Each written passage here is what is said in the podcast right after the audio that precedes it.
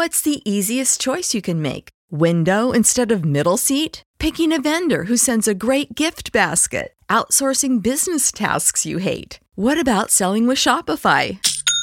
Whether you're selling a little or a lot, Shopify helps you do your thing, however you cha-ching. Shopify is the global commerce platform that helps you sell at every stage of your business. From the launch your online shop stage to the first real life store stage, all the way to the did we just hit a million orders stage? Shopify's there to help you grow. Whether you're selling scented soap or offering outdoor outfits, Shopify helps you sell. Wherever and whatever you're selling, Shopify's got you covered. Sign up for a $1 per month trial period at shopify.com slash try. Go to shopify.com slash try now to grow your business, no matter what stage you're in. Shopify.com slash try. Hola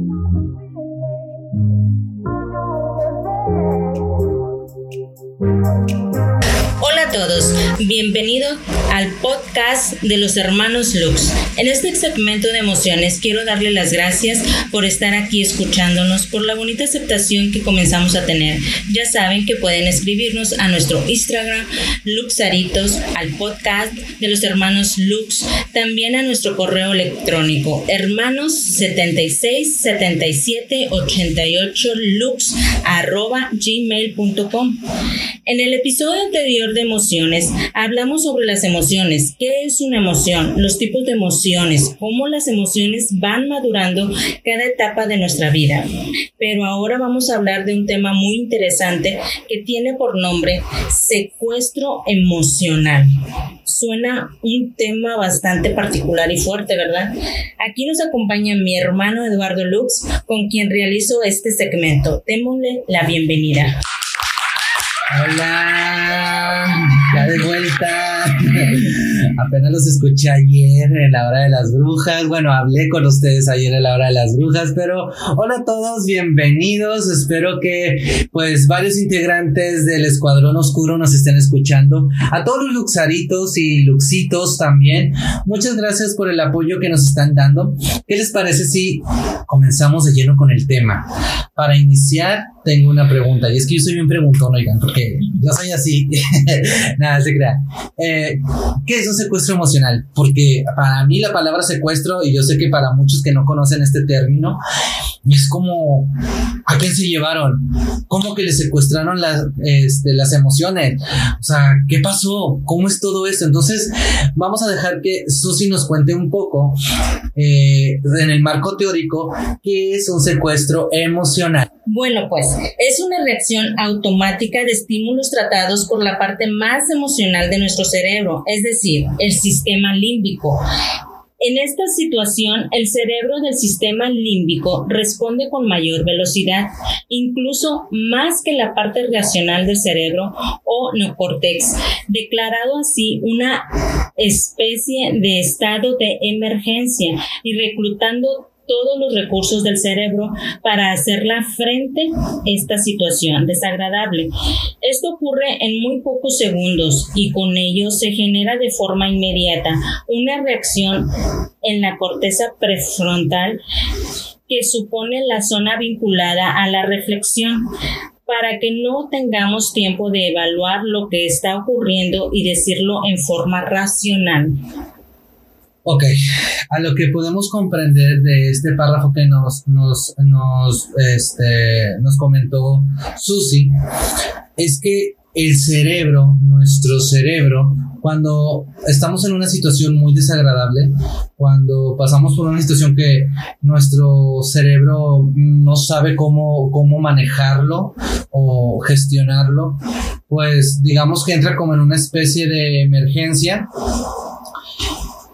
y la parte emocional es la que se antepone a la parte racional de nuestro cerebro y eso va por segundos, ¿ok? Entonces, también es fundamental aclarar que para nada es cierto que todos los secuestros emocionales tengan connotaciones negativas. Seguro que todas las personas hemos sufrido en más de una ocasión un ataque de risa en el que no somos capaces de controlarnos. En momentos como estos también es la amígdala la que toma el control de la situación y nos impide pensar. Incluso muchos lo dicen de la siguiente manera y yo lo he escuchado mucho. Me río de los nervios o me río de nervios. Eh, siempre he escuchado, o ay, es que tiene una sonrisa muy nerviosa porque no sabe controlar pues la situación y se comienza a reír. Así es, por eso me hago esta pregunta. ¿Qué ocurre cuando se da una situación de secuestro emocional, cuando tratamos de gestionar un conflicto a nivel profesional o cuando estamos en medio de un proceso de mediación? Cuando las personas están digamos que en conflicto. Y este está muy escalado, o sea, muy elevado, es frecuente que entren en un estado de secuestro emocional. Se supone que para ellas las pérdidas transitoria del control racional de la situación, como hemos explicado, la parte emocional del cerebro, la que dijimos que era la amígdala, puede más que la racional. Y esto puede llevar a las partes a decir o hacer cualquier cosa de forma más importante impulsiva y pues lo que se debe hacer esta persona que se va a poner como mediadora ante un caso de pues de esto que está pasando, de este secuestro emocional, es cambiar el foco de atención para rebajar el nivel de tensión que tienen las dos partes, ya que en un momento así no se puede exigir a las personas que racionalicen pues nada, no pueden procesar nada debido a que en una situación como esta se pierde completamente el sentido común. Por ello la opción más recomendable es parar hasta que esta tensión se reduzca y las personas puedan volver a evaluar evaluar más racionalmente la situación. Por ejemplo, hay personas que al mediador a veces se le ocurre reaccionar con una bofetada porque la persona que entró en estado de shock o en estado de emergencia y ellos quieren quitarle esa forma de emoción, entonces ¿qué hacen? Va con la bufetada, pero claro, hay otras maneras de hacerlo como ayudar que salga de este estado. Por ejemplo, hay una técnica que se llama la técnica del semáforo. Y no creo que esa, e, esa técnica no es la, la de pararse de la persona, mirarla fijamente y luz verde para la bofetada, ¿verdad? No, no, no, no. La técnica del semáforo consiste en detenerse, rojo, para controlar los impulsos y evitar reaccionar impulsivamente. Ok, ese es el rojo, ¿verdad? Así es, el rojo. Ahora sigamos ¿Qué color sigue del semáforo? Amarillo. Calmarse. Pensar antes de actuar. Tratar de dominar las emociones. Ok. Y por último, pues es el verde, ¿verdad? Explorar las alternativas y escoger la mejor forma de reaccionar. Okay. Si tú actuaras como mediador, trata de sacar a la persona a un lugar donde pueda tranquilizarse. Hacer frente a este tipo de situaciones implica la necesidad de alimentar nuestra inteligencia emocional, la cual es definida por Daniel Goleman en 1995 como la capacidad de comprender las emociones y conducirlas de tal manera que podamos utilizarlas para guiar nuestra conducta y nuestros procesos de pensamientos para producir mejores resultados. Es que, según Goleman, se trata de armonizar cabeza y corazón. Y ustedes, bueno, aquí es una pregunta que también lo hago tanto por ustedes como para mí, ¿verdad? Pero lo voy a hacer como hablándoles a ustedes. ¿Se reconocen en, en situaciones de secuestro emocional? Goleman identifica pues cinco aspectos principales de la inteligencia emocional. Autoconciencia, autorregulación, la motivación, la empatía y la habilidad social. Goleman decía, no es que pretendamos eliminar la emoción y poner la razón en su lugar. Eh, como quería este señor Erasmo, sino que nuestra intención es la de describir el modo inteligente de armonizar ambas funciones. El viejo paradigma proponía un ideal de razón liberada por los impulsos de la emoción. El nuevo paradigma, por su parte, propone armonizar cabeza y corazón. Ok, antes nos querían quitar, como quien dice, las emociones. Eso sería muy difícil y creo que ya no seríamos como que humanos si llegáramos a, a ese punto, a ese nivel. Volviendo al momento del secuestro emocional, nuestro cerebro racional en ese momento está inhibido. Entonces, apelar a él es útil. Es decir, yo no estoy diciendo sentir, me está sucediendo. Afrontamos esta vivencia como si fuera nuestra decisión para estar en ese estado. Cuando realmente, pues, lo único que podemos hacer es desarrollar la capacidad de afrontarlo de una forma que sea menos dañina tanto para mí como para las otras personas, ¿ok? En el ambiente cuando ya está muy tenso tenemos que analizar, tenemos que ya tranquilizarnos porque estamos incomodando a todas las personas que están ahí, o sea, no solo soy yo el que me siento incómodo con la situación, sino también las otras personas que a lo mejor nada tienen que ver en el conflicto, no sé, supongamos, en una fiesta, en una, sí, en una fiesta eh, de amigos. Digamos que sabes bien que hay uno de tus amigos que tiene una manera de ser que no nos agrada para absolutamente nada. Y creo que todos nos podemos sentir, sentir identificados en ese punto, o que no nos agrada para nada, o sea, esa, esa manera que tiene. Eh, entonces nos causa un conflicto, nosotros nos empezamos a incomodar. Pasa una situación, no sé, digamos que hay una especie de, de roce y ese roce se convierte como en un punto de discusión porque tú ya estás como incómodo y te estás molestando. Entonces, ¿qué es lo que pasa? que tú te empiezas a incomodar, le empiezas a contestar, empiezas a caer, ya sea pues en este juego de palabras o de actitudes, y te empiezas a, molestar, y es como si te descontrolaras, como si te pusieras... a hablar más fuerte. Sí, no, empiezas como muy impulsivo, muy impulsivo, muy impulsivo, y pues ya todos los demás invitados están como que... Ya voltearon hacia sí, ustedes. Sí, no, ya están como que, ay, güey, ya van a empezar estos, es que era lo que faltaba, si la estábamos pasando muy bien, es que ya ni me dejaron comer a gusto y todos los invitados empiezan a sentir así como que todos incómodos.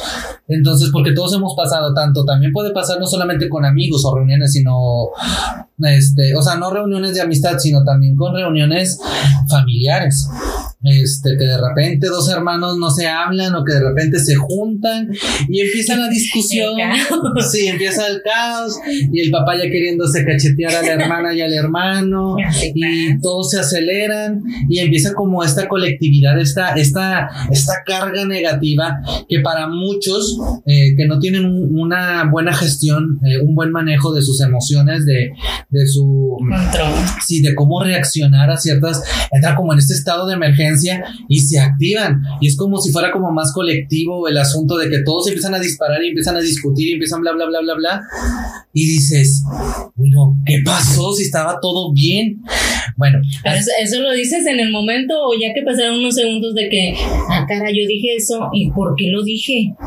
Sí, o, puede pasar otro día y te dicen, güey, es que te pusiste súper heavy y te pusiste a decir cosas, se lamentaste a la mamá de aquel, pero sacaste a la abuelita de este que ya está muerta. o sea, ya la abuelita dando, revolteándose ahí adentro de la, de Sí, va a salir a defenderse ya la abuelita también. O sea, son muchas cosas.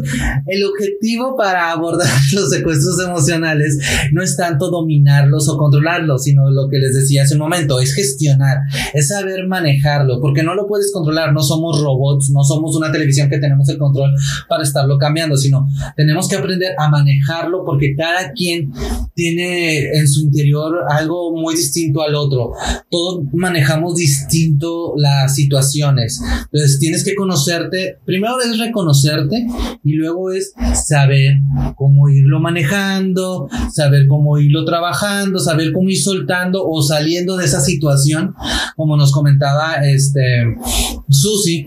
Entonces hay que irlo dejando pausadamente lejos, pero eso sí, tienes que reconocer en qué estado emocional te encuentras, ¿ok? Y que se encuentre la otra persona. Ajá. O sea, no puedes perder el control. Tienes que estar como semáforo verde. Ajá, en el semáforo verde. Tienes que estar ahí, ahí, este, analizando toda la situación, reconocer que estás molesto, pero reconocer el grado de molestia de la otra persona. Si esa persona ya ves que está en un estado que no entiende razones, porque también lo dicen así, es que no entiende de razones, pues es mejor, mira, ¿sabes qué?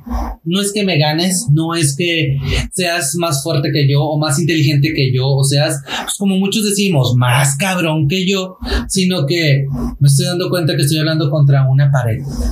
Entonces, no vamos a sacar nada, me vas a hacer desgastar y, eh, energía y me vas a hacer gastar saliva y tiempo, tiempo que yo no quiero ahorita perderlo de esta manera, ¿ok? Entonces hay que saberlo manejar. Sí, porque si pasa que uno se molesta y se bloquea y no sabe qué, qué sacar, qué decir, o a lo mejor te insulto solamente para callarte y pues tampoco, tampoco se vale hacer eso porque si no sale peor, hasta los golpes pueden llegar a suceder y no es lo que queremos evitar. Sí, puede pasar un accidente, un accidente que podemos evitar, pero hay gente que es como impulsiva. Por eso cuando a mí me da mucha risa cuando veo dos hombres que se están peleando a golpes, digo, es neta llegar a, a, ese extremo, o sea, ese grado sí, no, se quedaron, o sea, es como volver a nuestros antepasados cuando dice, bueno, esta persona no razonaba como el día de hoy, se vale, porque son primitivos, o sea, no tienen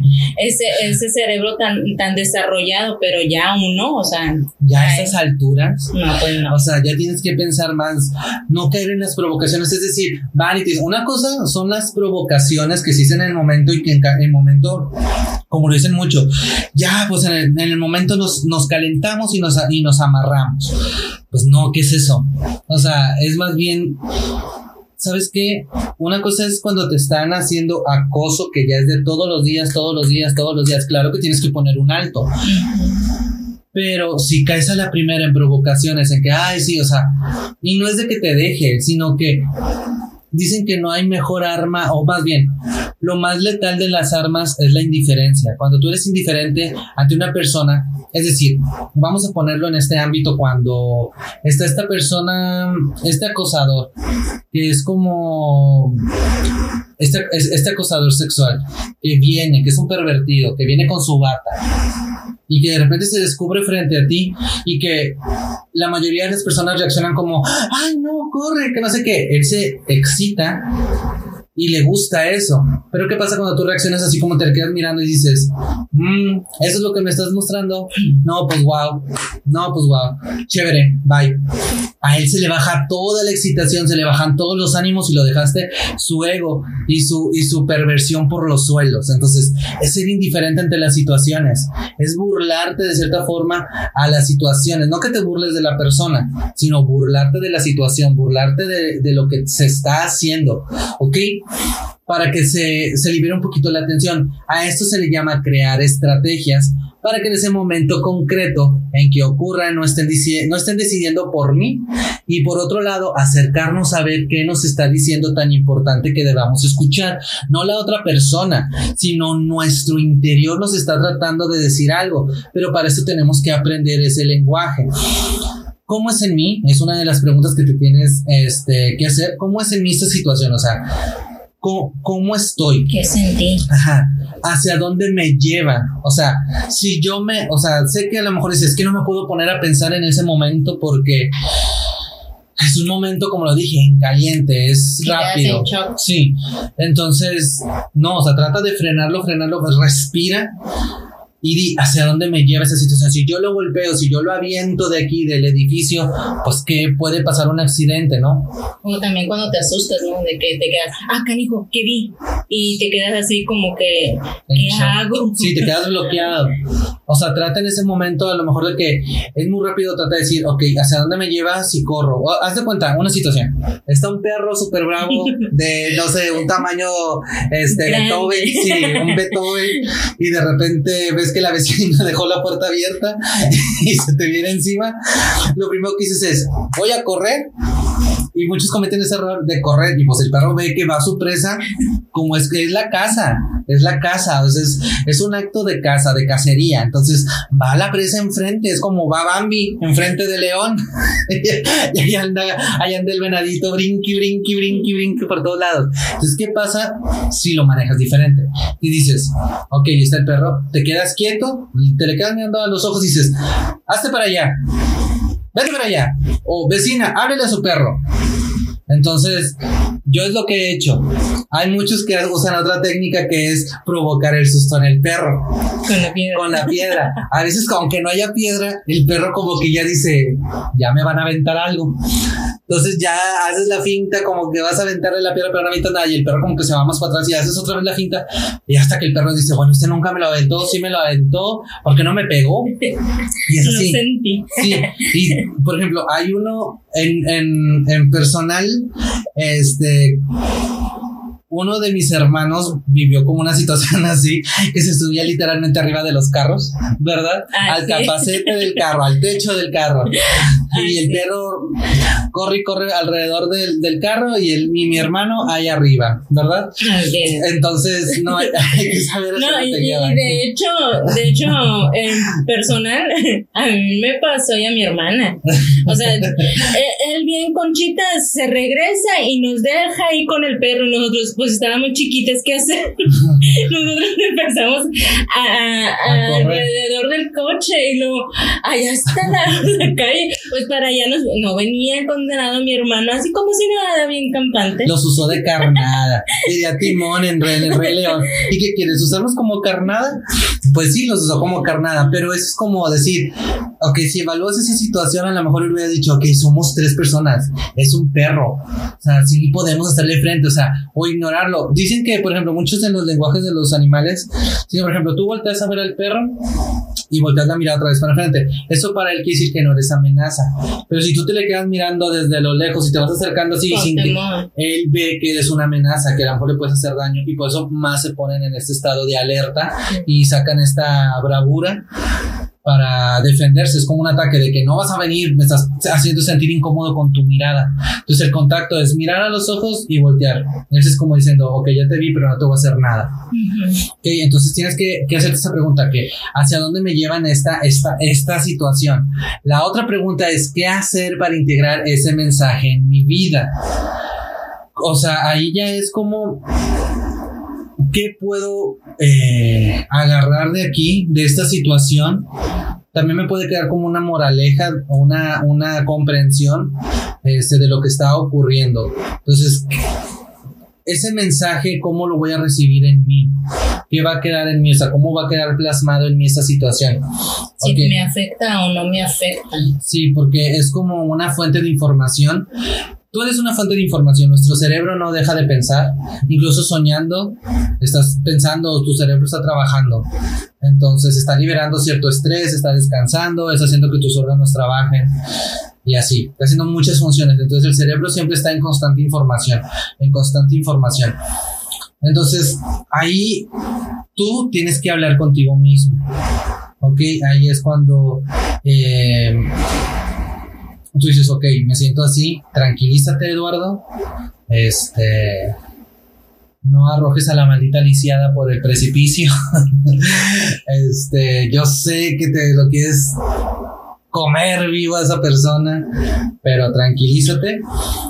Y a lo mejor yo, mi forma a veces también de actuar así es como una forma que muchos dicen, es que tienes una forma de comportarte como demasiado mamona.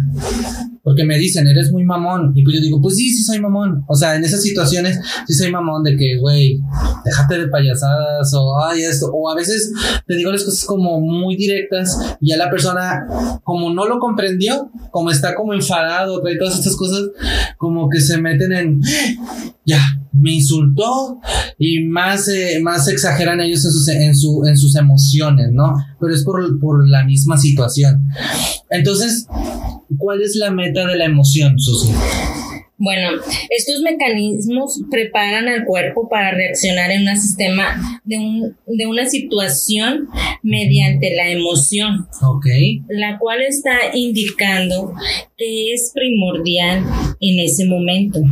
¿Cuál es el objetivo principal, la meta donde queremos llegar, qué queremos recibir? Por ejemplo, ¿el miedo qué es? O sea, ¿qué nos indica una situación de miedo o una emoción de miedo? Bueno, lo principal es ponerse a salvo. O sea, ¿qué dices? Tengo que reaccionar, pero por mí tengo que salvarme. Es la primera reacción del miedo. Eh, eso es lo que nos indica, como quien dice el miedo, ¿no? Como el, el, ver que cómo podemos protegernos, ¿no? Así es, ya que puede eh, existir una amenaza a nuestra integridad. Ok. Sí, entonces, delántate del miedo lo que voy a necesitar es protección. Sí, pues es lo que les digo, o sea, tienes que ver como el lado de la protección, cómo me voy a proteger ante esta situación, ¿ok? Y es darle por delante al miedo, o sea, es ver que ¿Qué, qué, necesito para protegerme, para, para volver otra vez a mi sitio? Este... Es, es como cuando dicen, es que ¿por qué va la persona si ya sabe que se oyó algo feo o, o que vio algo pasar? ¿Por qué va? Porque es la, la forma de reaccionar. Dices, ah, caray, y si es una persona en verdad, pues mejor me cubro, checo qué es. Y, y siempre nos decimos, ah, pero ahí va. Es que, por ejemplo, yo soy, yo sí he dicho eso. yo sí he dicho, ah, por ejemplo, en las películas de terror o de suspenso, que dices, pero ¿para qué vas? Si estás viendo que se escuchó un ruido, estás solo. O sea, yo lo que haría, la verdad, sería irme a un lugar de la casa un poco seguro. Si es un familiar mío, me va a decir, ábreme la puerta. O me va a mandar un mensaje de, oye, estoy aquí afuera, ¿me puedes abrir la puerta? Pero en caso de que esté adentro. En caso de que esa persona ya se haya infiltrado a la casa, pues digamos que ahí trato de por la ventana. salgo corriendo, No, yo lo que haría, porque creo que sí lo haría, este ya como que me he preparado, a veces digo, ¿cómo sería yo en un terremoto? Y como que me voy preparando psicológicamente, emocionalmente a esas situaciones, irme para que no me ataque el pánico en ese momento. Entonces, sí tengo como que mis pensamientos este, de, de emergencia ante cierta situación, me voy preparando. Entonces, creo que yo lo que haría en ese momento es tratar de no hacer ruido, poner el celular en, vibrador o en silencio, marcar a la policía, decirle, oiga, estoy en una situación muy extraña, alguien se metió a la casa y les voy a mandar la ubicación. O sabes que mandarle un mensaje a uno de tus hermanos alguien que tú veas conectado en línea, decirle, ah, estoy, estoy este, en peligro, te voy a mandar la ubicación, por favor, manda una patrulla, es de inmediato, o sea, es urgente. Entonces, si tienes, yo sí lo haría, o sea, porque yo no iría a, si se escucha ruido en un, al menos de que yo sienta que esa persona ya me va a atacar, pues creo que sí tengo que defenderme. ¿Ok? Ahí sí me tendría que defender con lo que tuviera a la mano cuando ya no te queda opción de, este, no sé, incluso hasta diría, policía es él para que volteara y en eso darle un golpe. Entonces, tendría que, tendría que usar mucho. Entonces, e, esa emoción del miedo hace que nosotros activemos el semáforo en rojo, en que alerta. Sí, sí, sí, tienes que reaccionar, porque si no, te sucede un accidente. Por eso es el lo que busca es la protección. El medio, el miedo, perdón, hace esa función. Ok, por ejemplo, la rabia, ¿qué, es lo que nos indica la rabia? La rabia nos indica que en algo no, nos está dañando y debemos de salir de esta situación. Normalmente lo que necesitamos es desahogarnos, dando el permiso de expresar. No tiene por qué ser contra una persona hay muchas maneras. O sea, por ejemplo, cuando alguien está muy enojado, lo que yo les decía hace un momento, cuando hay un, un ambiente donde hay una reunión y ese, ya se citó un conflicto, este, y esa persona está muy alterada y empieza a decir cosas sé que cuesta, porque hay, habemos personas que a veces eh, nos molesta algo y, de volada decimos las cosas, ¿no? Yo me incluyo, porque yo en ese aspecto, cuando me dices algo, yo te lo respondo así súper rápido. No soy de los que me quedo callado, pero a veces cuando ya ves que la persona está fuera de sí o que está diciendo muchas cosas, que está como perdiendo el control. O repite lo mismo. Ajá, o que está... Eh, eh, muele y muele y muele con lo mismo. Bueno, para muchos el, decir muele y muele, para los que no conozcan, es que es estar con lo mismo, es estar incomodando y molestando con lo mismo, con lo mismo, con lo mismo, eh, repitiéndolo. Entonces, cuando ya lo ves así a la persona, ya sea una mujer o un hombre, cuando te empiezan a reclamar cosas así y ya le ves hasta la mirada media desorbitada, dices, no, o sea, tú estás muy mal. Es ahí en vez de enojarte, es decir, ok, lo que tú digas, no voy a discutir más. Si tú quieres quédate aquí, yo me voy a ir. Y ya. Tú sé más analítico y pues evita. Sí, o sea, por ejemplo, no tiene por qué ser contra una persona, o sea, no tiene que ser contra esa persona. O sea, a pesar de que él te está diciendo cosas que están fuera, porque está fuera de sí, no lo agarres contra él, está en un estado de emoción. Ok, está con la, con la rabia, con el enfado, con el enojo. Entonces, no lo agarres contra él, o sea, dile, ah, ok. No, pues ah, bueno, sabes que te voy a dejar solo hasta que te tranquilices, hablamos. Este es un show. Porque, por ejemplo, Vamos a ver. Aquí voy a dar un brinco, van a ver, de la rabia al paso que sigue. Ahí les va. Por ejemplo, hay muchas personas que parece que cuando ya terminaron de enojarse, de explotar así, les viene el bajón, les viene la, la, la que sigue, que es la tristeza. Exacto. La tristeza nos indica una pérdida irreparable y nos llena, lleva perdón, a una introspección para cumplir su necesidad. Podemos reajustarnos a la situación irremediable, así como a una necesidad de búsqueda de contacto. Por ejemplo, sigamos con esa situación de, de, de molestia, que ya acabó la molestia y esta persona se fue indignadísima, se subió a su auto, manejó cinco cuadras a toda velocidad y se estacionó y ese enojo pasó a ser llanto, lo liberó, liberó ese, esa emoción, sí, todo lo que llevaba, lo liberó en ese llanto y lo sacó. Este.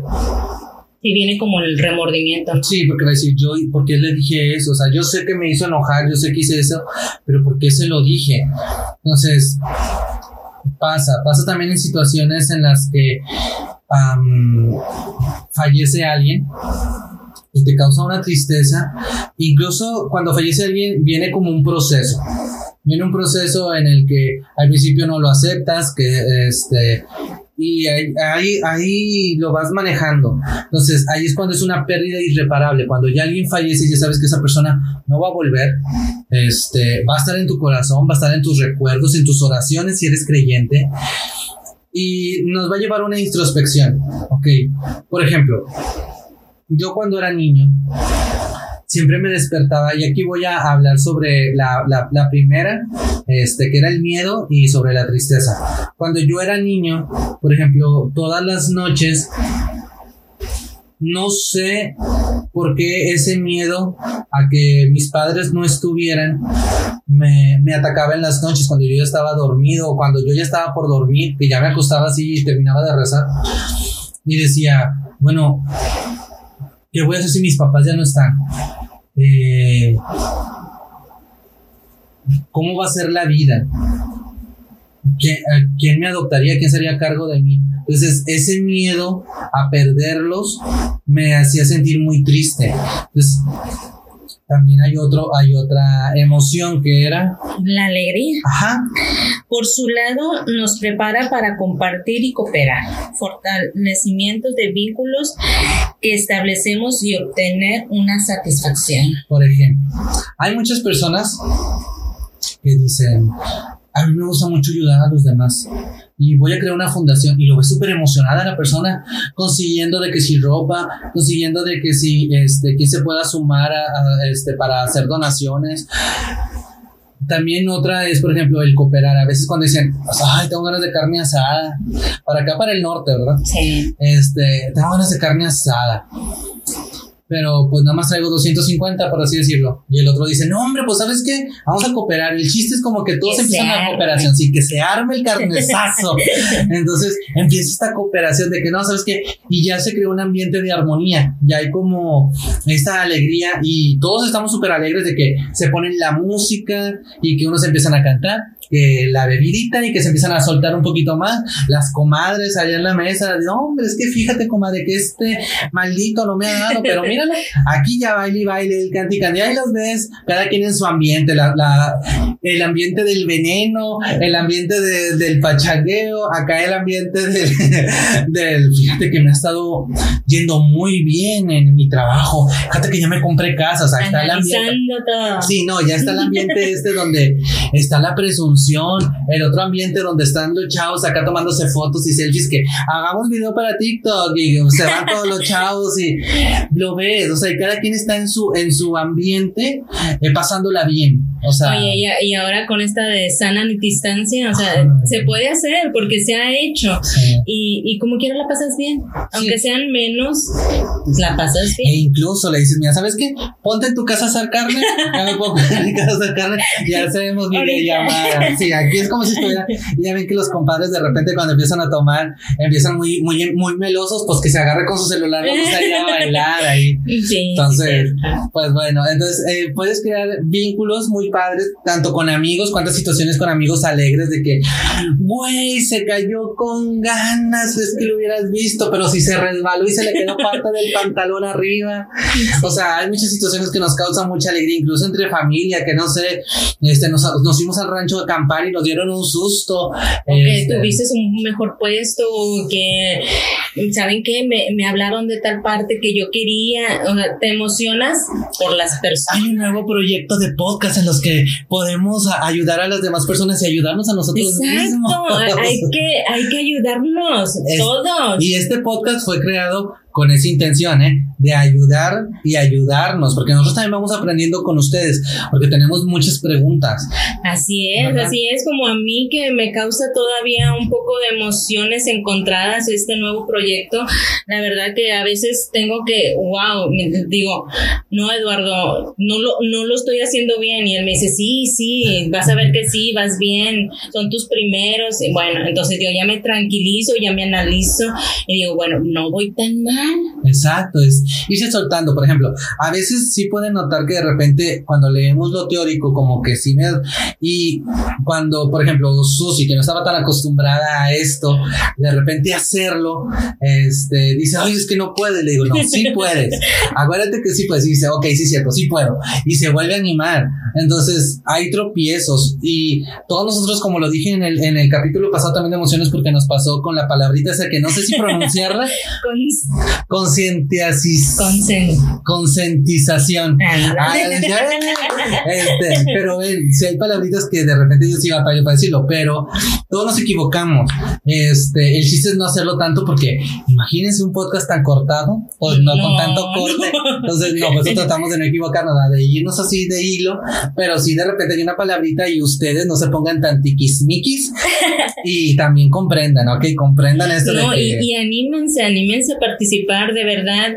Estamos abiertos a cualquier tema de esto, que son las emociones, son las paradojas también. Paradojas existenciales, la hora de las brujas, podcast de los hermanos Lux, ahí nos pueden encontrar, nos pueden escribir, nos pueden escribir sus casos. Este, en el caso, por ejemplo, de la, la hora de las brujas, gracias a Dios están animando eh, poco a poco a escribir.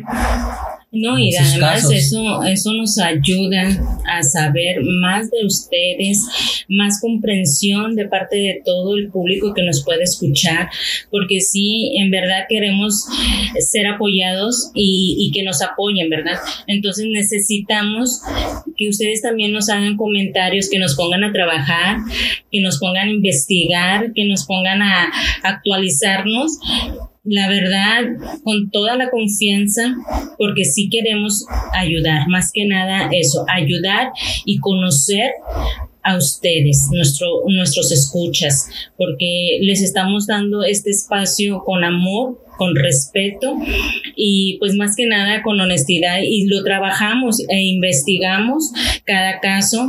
Por eso sí, sí les sugiero que nos apoyen en este proyecto que está padre, porque estamos a sus órdenes y queremos ser lo mejor posible para que ustedes se identifiquen y nos den su confianza. Es padre ver cuando hay recompensas, cuando ves que la gente ya se está animando a comentarte, a, mandar tus, este, sus casos y todo eso, a ver que gente nueva le está dando likes a tus, a tus, a, las fotos que estás subiendo y que se van luego, luego a la plataforma de Spotify o a la plataforma de iBooks. Eh, es muy padre todo eso. Así es, así es, y por eso les decimos gracias, gracias por estar aquí con nosotros y escucharnos un día más y espero yo también dejarles algo ahí de de más que nada cultura, eh, cultura emocional y que este tema de secuestro emocional sea de su interés y que sea una ayuda a muchos escuchas porque sí, a todos nos pasa en, en cualquier situación de nuestras vidas. Entonces sí queremos dejarles y también les invito a que me pongan a trabajar, a que me pongan algo, algún tema en especial que quieran que yo les ayude emocionalmente, claro, así se llama mi sección. Y sí, con gusto, con gusto les daré respuestas y nada, aquí los estaremos esperando cada miércoles a las 11 de la noche porque si estamos contestando los mensajes que nos mandan, estamos viendo todo, créanme, no crean que es una máquina la que les está contestando, no, nada de eso, somos nosotros que de repente nos metemos o que me dices así, oye, creo que te llegó un mensaje y dice que es dedicado este, para, para ti, o sea, es con atención para ti, ahí voy a checar el mensaje, este, de que le llegó un mensaje a Susi o que ay, hay nuevas publicaciones o de que hay nuevos likes en las publicaciones que subimos o de que, oye, este, aire, este, ya vimos las estadísticas, o que eso sí, ya vimos las estadísticas de este día y aumentamos. Entonces, eso es muy padre. Nos alimentan. Sí, nos alimentan y dices, sí, vamos para adelante. Entonces, sí queremos, así como nos ven, así como hemos estado hablando, así hablamos entre Sus y yo, de repente como que sí, este, tenemos que leer para poderles explicar lo que estamos, este, leyéndoles y darles ejemplos de eso, pero las situaciones y todo eso son situaciones que Sus y yo platicamos cuando nos juntamos, estamos platicando sobre situaciones, sobre cosas que están pasando en el mundo, sobre las emociones que invaden la humanidad del planeta ahorita, entonces, pues queremos ayudarles. Eh, muchas gracias y los quiero mucho, quiero muy, creo mucho en este proyecto. Y pues nada, yo soy Eduardo Lux. Yo soy Susi Lux. Y nos vemos en otra emisión del segmento Emociones. Gracias. Bye.